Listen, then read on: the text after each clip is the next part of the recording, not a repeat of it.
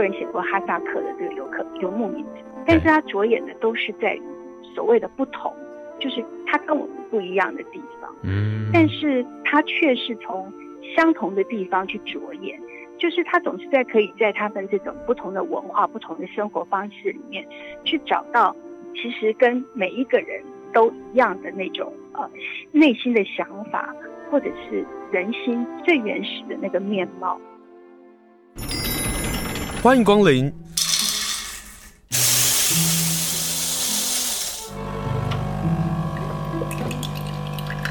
今天的盛情款待，请享用。今天呢，我们就要跟大家介绍是东美出版社所出版的一本书，作家是中国大陆的作家李娟，介绍是杨道春牧场。连线访问的是总编辑李静怡。Hello，总编辑你好。嗨，清炫好，各位听众朋友，大家好。呃，总编先请教一下，就是你们为什么会重出啊？是重出对不对？呃，对，春牧场是呃李娟比较呃。早期一点点的作品，但是也就是他的成名作。嗯、对，那因为东美其实之前呃陆续出版过他的三本书，都是呃前后就是比较新的书，但是后来我们觉得呃因为这个《杨道三部曲》是他比较呃重要的一个作品，对，那在台湾已经绝版了，所以我们就决定再重新出版。嗯，这很有意思哦。就是我们可能呃，很多读者是透过《杨道三部曲》知道李娟，可是也过了一些时间。然后我们后来也读了几篇或者几本，包括了其他出版社也出过李娟的书。回头看的时候，嗯、我发现李娟在最早的时候写的那个简单。反而更清楚看到了李娟在当时进到这个地方哦，这个地方你可不可以跟大家介绍，就是阿勒泰的生活里头，这个样貌是非常简单的，而且是回到人跟人之间、人跟动物之间那个非常，尤其在春牧场、春天的牧场这里的内容是是比较放在这里，我我觉得很有意思哎。对，呃，因为李娟。呃，的确，他生长的环境比较特别。他虽然是一个汉人，嗯，但是生活在新疆。然后《杨道三部曲》所写的这一段生活，又是非常的特别。就是他，呃，跟着哈萨克的牧民去，呃，就是走上这个杨道，就他们要真的就是游牧民族，就是春夏秋冬四季，在各个不同的牧场流转。那他就跟着他们去转场，所以他就真正的住在那个哈萨克牧民的家里，对，然后就跟着他们一同生活，对。那他这个过程里面，他其实呃用很简单的文字，然后就非常日常的呃这种平常的这种生活的语气，对，然后就带我们走进了一个完全我们没有见识过的一个游牧民族的生活方式，跟他们的这种文化传、嗯、文化传统，所以我觉得这个作品其实是呃蛮特别的一个作品。我我真的有好奇，东美出版社愿意再重出的那个勇气，你知道吗？我这么说，勇气是说，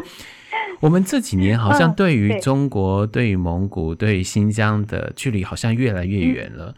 如何能够透过文学，能够把再把它拉进来呢？我我觉得你们重出它的三部曲啊，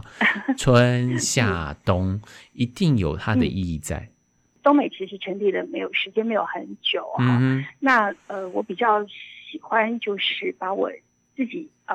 喜爱的作家跟作品介绍给台湾的朋友、读者朋友。那不管他是呃是翻译的作品，或者是华文的创作，我觉得其实都有很多值得阅读的地方。嗯。那我也喜欢就是说，诶，这个如果是呃很好的作家的作品，我会希望他透过一个系列的介绍。可以带给读者一个比较完整的样貌，嗯，所以呃，东美介绍的作家通常我们都不会只有一本作品，就包括我们翻译的那个呃，我自己很喜欢的一个英国作家约翰哈维的作品，嗯，就是一口气要出版他十二本的一整个系列，然后呃，对，非常，我觉得我自己真的是一个挖坑给自己跳，但是就是我觉得那样子是一个比较完整的一个一个样貌，对，那所以包括呃。大陆的作家像呃金宇澄，我们也出版了他三本书，是是是是。然后李娟呃就是呃之前我们曾经已经出了三本，那再加上这个《杨道三部曲》，那总共就会有六本。那我觉得这样子就是可以看得出来，这个作家他不只是他整个的生活跟他的创作的历程一个完整的一个一个样貌在在那边，我觉得会给读者一个比较清晰的感受，就是对于这个作作家，他不管是他的生活，或者是他的创作，或者他的成长。我觉得都可以比较完整的看得出来。嗯，可不可以跟听众朋友介绍啊？也许呃，有听众不认识李娟，嗯、那她的文字或她的世界又呈现什么样的不同的风格，或是她的作品呢？嗯，对，呃，李娟是出生在新疆，然后她比较特别的是，因为她没有念过。太多的书，他就是中学的时候就辍学了，嗯哼，就跟着妈妈在呃新疆的各个这种呃小的角落里面，村庄里头去开店啊，做裁缝啊，然后甚至有一段时间他们还去种了向日葵，然后所以他的生活其实就是一直是在一个呃荒漠里面的生活，对，但是他非常奇特的是，他竟然可以呃在一个。自己自我学习的过程当中，去掌握的一种呃非常特别的文字风格。嗯，那很多人形容他的文字像是在呃土里面长出来的稻麦，就是它完全是一个自然生成的，没有受到任何呃文学其他的人的呃 影响，作品的风格或者是其他的文学理论的这种感染哦，就纯粹属于他自己的。那他的文字就是感觉上看起来非常的简单，就是他没有太多的这种呃形容词或华丽的词藻，嗯，但是他透过他的那种行文的呃轻快，呃，然后非常的简洁的，就往往能够带呃带领读者。进到他的世界里面去，嗯，所以他写的其实都是一些鸡零狗碎的事情，就他平常日常生活里面，呃，就是他跟他妈妈的去世啦，或者是他家里面养猫、养狗、养牛这些呃看起来很荒谬、很离奇的事情，但是透过他的笔，却很生动的让人家感觉得到，在那样子的一个荒凉的生活里面，你真的要自己去寻找你自己的乐趣所在，嗯，你才能够去呃，在一个。这样子孤独的环境里面活下去，我觉得那个是很让人觉得，嗯，每次读他的文章都会有很大的惊喜的地方。嗯，你这样讲啊，也许大家会呃无法理解，或者是觉得说，那他的文字会不会过于简单或者是枯燥呢？倒不会。比如说这本呃在春天所描写的牧场啊，阳道春牧场里头开篇的第一篇《荒野来客》，他在这么写的做一个开场啊。其实我们在读文学。很重要的是那个开场跟结尾。开场这么写的：在吉尔阿特站在最高的山顶上，四面张望，也看不到一棵树，看不到一个人。光秃秃的沙砾坡地连绵起伏，阴影处白雪厚积，遥远而孤独的羊群在半山坡上缓缓蔓延。倾斜的天空光滑而清脆。吉尔阿特的确是荒凉的。但作为春牧场，它的温暖与坦阔，深深安慰着刚从遥远寒冷的南方荒野跋涉而来的牧羊人们的心灵。光是这个开场，我都觉得，我们很简单的这个文字就已经进入到那个环境中。那这个也并不是他刻意。呃，我们说的文学风格，或者是谁的文笔的论述的这种梳理的方式写出来的，嗯，就很容易带着我们进入到这个世界里头。而我刚刚说到李娟杨道春牧场这里，他就记载就开始开始诉说这里头的人啊、动物啊，很有意思。我我觉得今天为什么特别介绍东美的书，也是这个目的。嗯，对，因为呃。的确是，就是刚才其实念那段就非常的美。嗯，我觉得李娟身上就有这种很矛盾的地方，就是说我们虽然讲说她的文字是很自然的，没有什么呃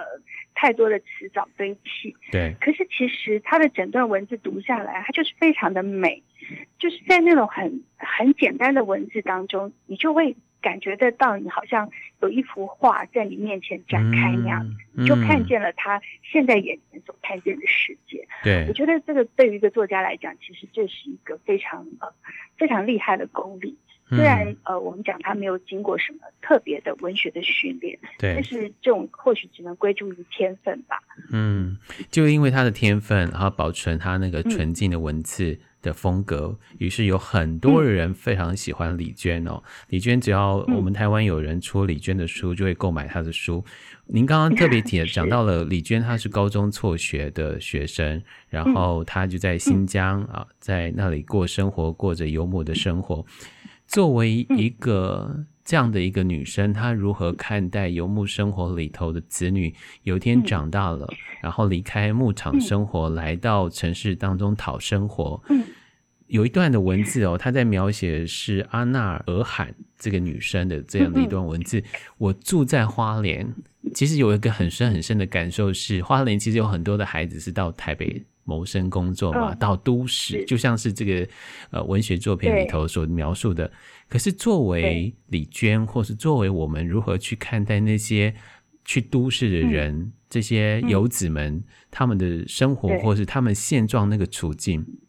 我很喜欢他的描写。他这么写的，他说：“作为在城里生活的姑娘，阿娜尔罕早上洗完脸后还要化妆，依我看。”画的也太浓，抹墙一样涂粉底，硬是把红扑扑的脸蛋搞成铁青色，眉眼更是描得深不见底。但这有什么不应该呢？连颇为保守的扎克拜妈妈和严肃的萨阿爸爸为此都不置可否。我猜想，这对于这个独自生活在城里的女儿，浑身散发着深暗香气的女儿。也许已经有些陌生了的女儿，夫妻俩大约是稍带有敬意的。毕竟自己放了一辈子羊，从来不敢设想离开羊群后的生活。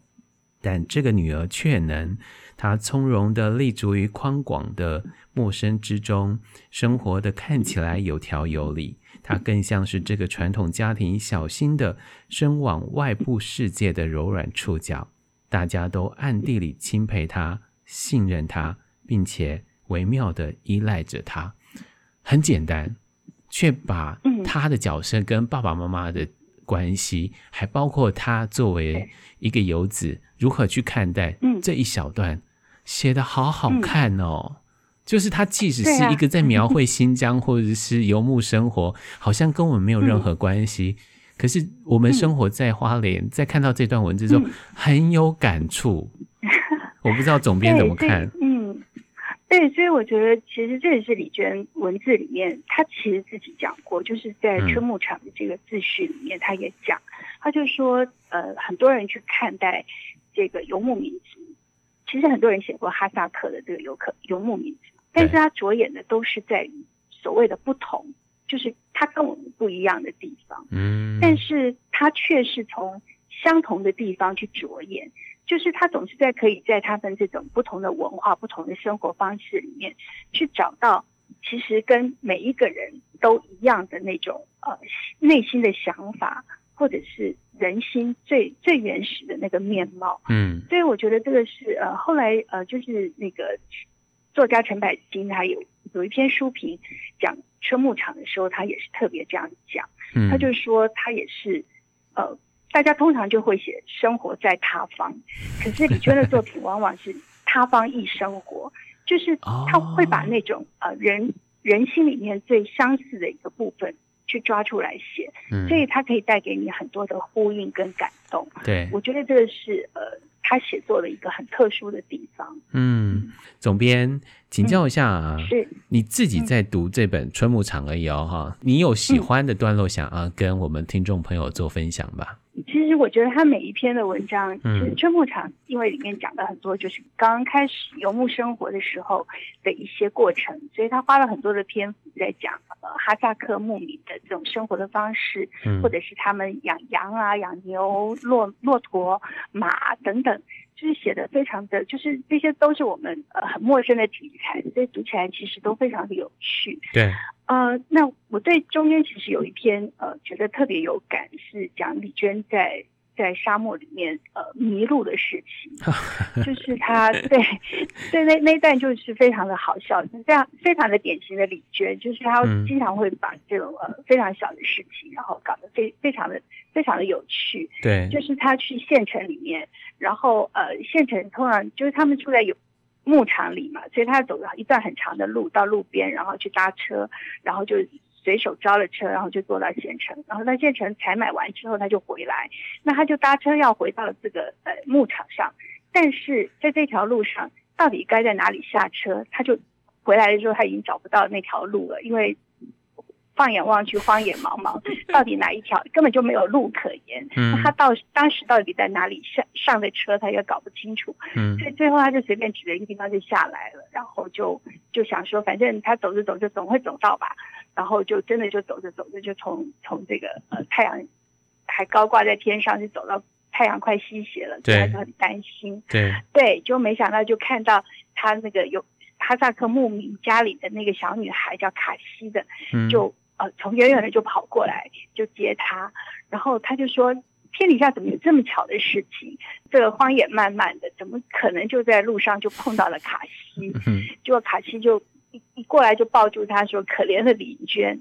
然后这一段其实很有趣的是，一来第一个是呃，就是卡西怎么会知道他回来了？对，哦，原来是呃，在县城里面就是有人，那个司机就说：“哎，刚路上有个汉族的姑娘啊，不知道该在哪里下车，那八成是迷路了。”然后就哈萨克的牧民听到这件事情，就特别有人骑了马。就回到他们的那个牧场上，他们就知道他李娟是住在哪一个人家里，嗯、就告诉他们说那个李娟迷路了，嗯、所以他们就大家出来找李娟，赶快把她接回家，所以是特意出来找她的。然后这种呃哈萨克人的这种热心啊、哦，就是他特别的就跑跑到人家家里面去告诉他这几个消息，然后这种传递消息的讯息，他们叫做土电话，我觉得也是一个很非常鲜活的意象。对。那另一方面是这个卡西抱住李。李娟说：“可怜的李娟。”那李娟心里就想说：“她其实之前教这个哈萨克的小女孩讲汉，就讲这个普通话啊。对。那她讲‘可怜’这个字眼，就是他在哈萨克语里面就一直找不到类似的语言。然后是怎么教他？这个卡西都不懂这个‘可怜’到底是什么意思。嗯哼哼。但是他那天在荒野上一看到李娟，就抱住他就说：‘可怜的李娟。’然后就是他就李娟就非常的惊讶，说：“你怎么知道我是可怜？”他说：“你这个样子就是可怜啊。”所以李娟就就在后面讲了一段，就觉得说，其实人跟人之间就是那种心灵的沟通，有时候不见得是要透过语言，就是在当下那个反应，他马上就知道说，原来可怜就是这个意思。那我觉得这段是呃，我读来既非常的李娟，非常的有趣，但是他最后的这个结论也让我觉得非常的有感。嗯，这段它算是这个文字上对话非常多的哦，而且标题呢就称之为叫做“可怜的意思”。可怜的意思对于我们嗯、呃、熟悉汉语的部分啊，我们可能都很知道“可怜”到底什么样的意思啊？“可怜之人必有可恶之处”，大家也可以这样做一个联想，对不对？但是对于哈语的的人来讲，就是汉语言啊，他们的熟悉的认识度也不高。可是当情感交流了之后，他就知道“可怜”这句话到底总放了什么样的意思。嗯、那每一每一篇文章的收尾也很重要。那李娟在写上头啊，嗯、就是说，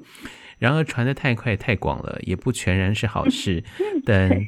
阿纳尔汗来的时候，也对我说：“听说有一个汉族姑娘在去科吾图的路上下错车，迷了路，是不是你？”县城的人 都知道了，那那个那个对话那个画面真的是非常的鲜活，在阅读的时候就觉得啊，这三个女孩好可爱哦。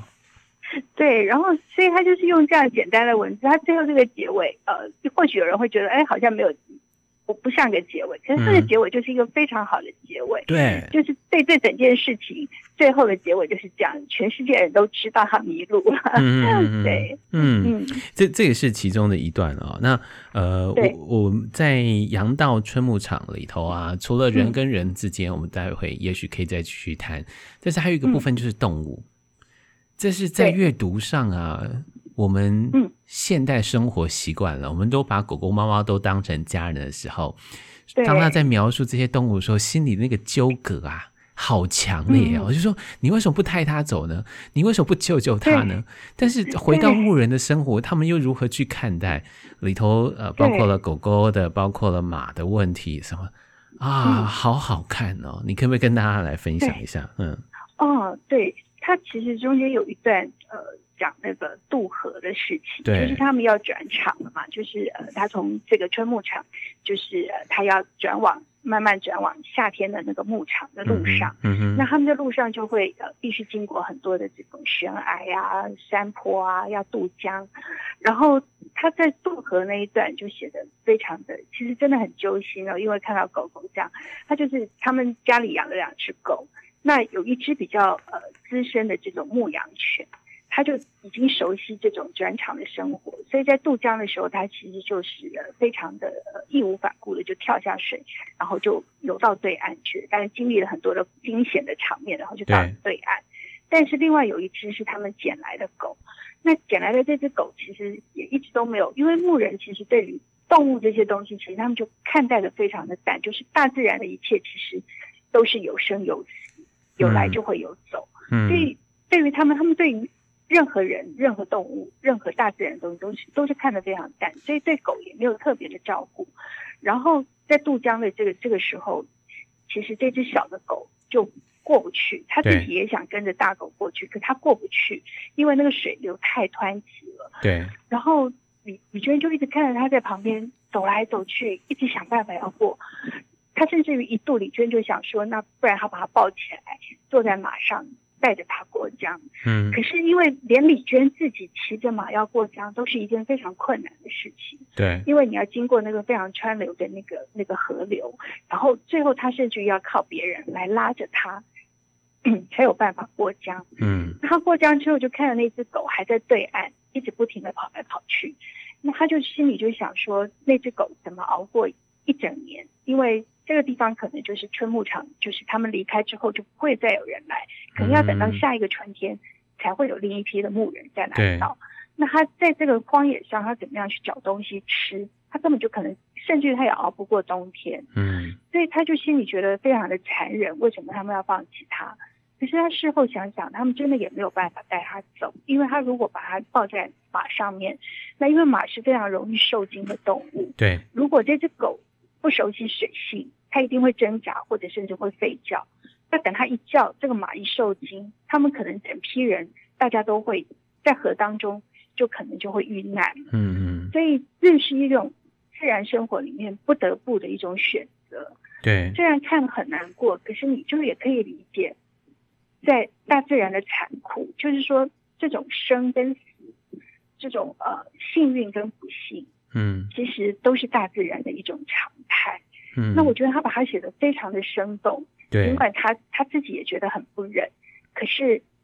这就是大自然，你必须接受它。嗯，最后的结论就是这样。所以他就在这里面很多的过程，不止写狗，还写骆驼、写马、写羊。对，其实都是带着这样的一种笔触去写它，就是他不去批判他们。而是必须去接受大自然的这种规律。嗯，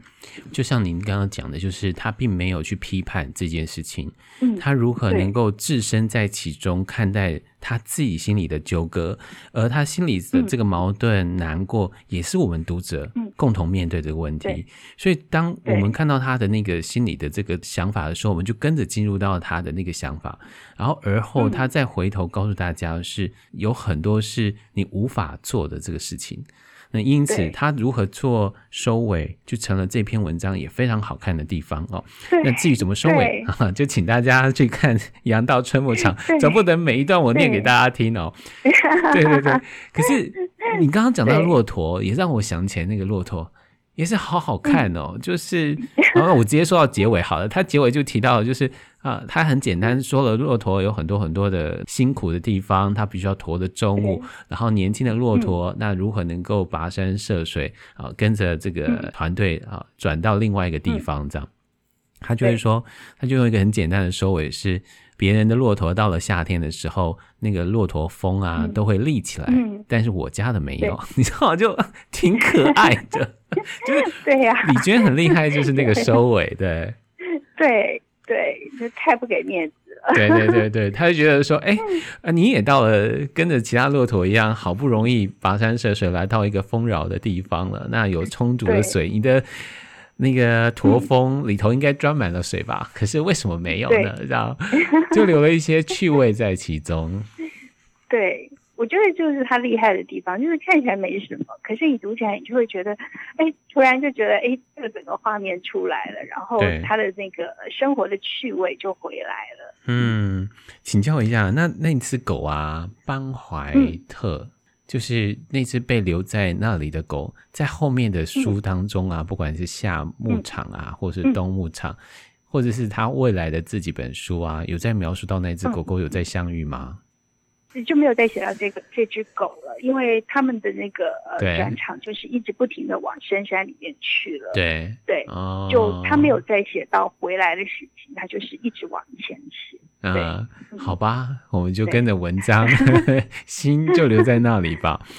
呃，今天跟大家介绍就是杨道春牧场啊，只是里头的妈妈的角色也很可爱耶，你可不可以跟大家来分享一下？嗯、那个是一个在看待牧人的生活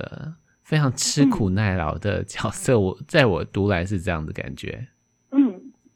对，他那个妈妈真的就是，呃，因为他好像这个哈萨克家的爸爸因为身体不好，嗯，所以他就留在定居地，就没有跟着他们去转场。那就是这个妈妈就一一手要挑起家里面所有的大小的事情，每天要，呃，从早起来要烧水煮饭，要要做挤羊奶，要。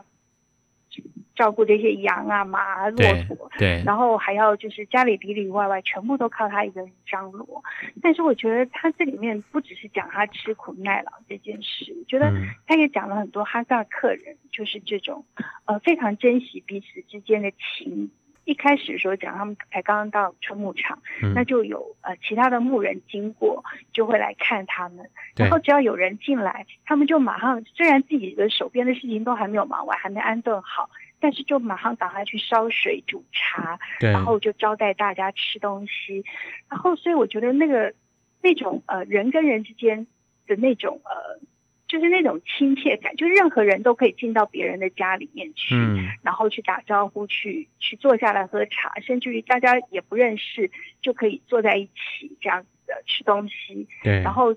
在离开之前也会帮忙做一点家务啊，作为回报，嗯，那我觉得这种是一种在。旷野里面的生活，可能就是，呃，反而虽然呃大家住的离得非常的远，距离非常之远，对但是心跟心的距离反而是更近的。这也是让我觉得非常感动的地方。嗯，嗯，我们从这些作品啊、哦，看到的不单单只是游牧的生活，我们可以看到那里的人的这个生活。嗯、我们不必到那里啊，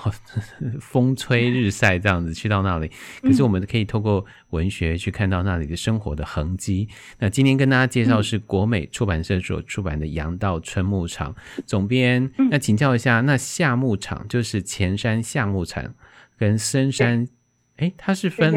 哎，深山夏牧场，嗯、呃，会写什么东西？你可不可以稍微透露？那二十号的时候，如果二十号去买的时候，三本一起买这样。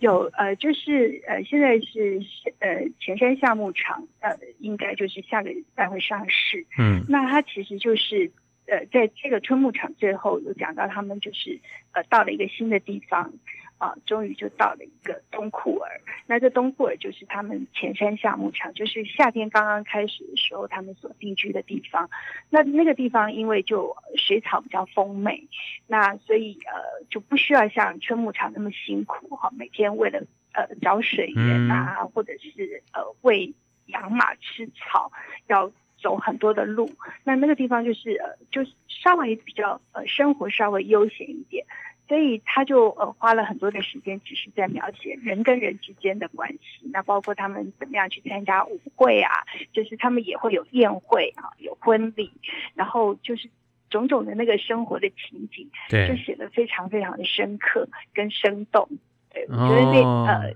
对，其实非常好看，就人的部分更多了。嗯，哎，这好玩呢。原来春天、夏天到了冬天，嗯，好，每个生活样子都不同。呃，给我们看到的那个世界就跟着不同。哦、我们夏天都会有点呃病恹恹的，是因为实在太热，我们都躲在冷气房。可是对于游牧民族来讲，夏天是繁盛的季节，是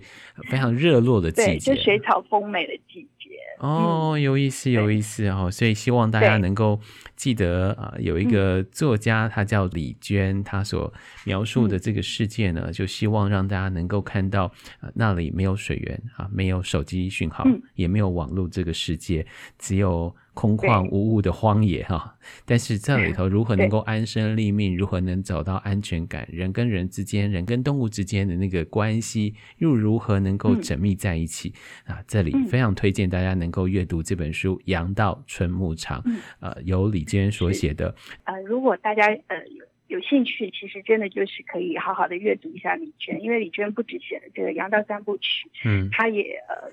曾经有。几本书在台湾都陆续出版了，就是不止写这个牧场的事情，他也写他妈妈在呃荒漠里面种向日葵的这个故事，遥远的向日葵地，对，那都非常的好看。那我觉得、哦、呃，就是透过他的文字去理解了另外一个我们所不曾见过的一个世界，是一件非常有意义的事情。嗯，希望读者会喜欢。哦，像哦，难怪你们有出他那本《遥远的向日葵地》，而在东美这本第一本他的自己所写的《羊道春牧场》有提到一句，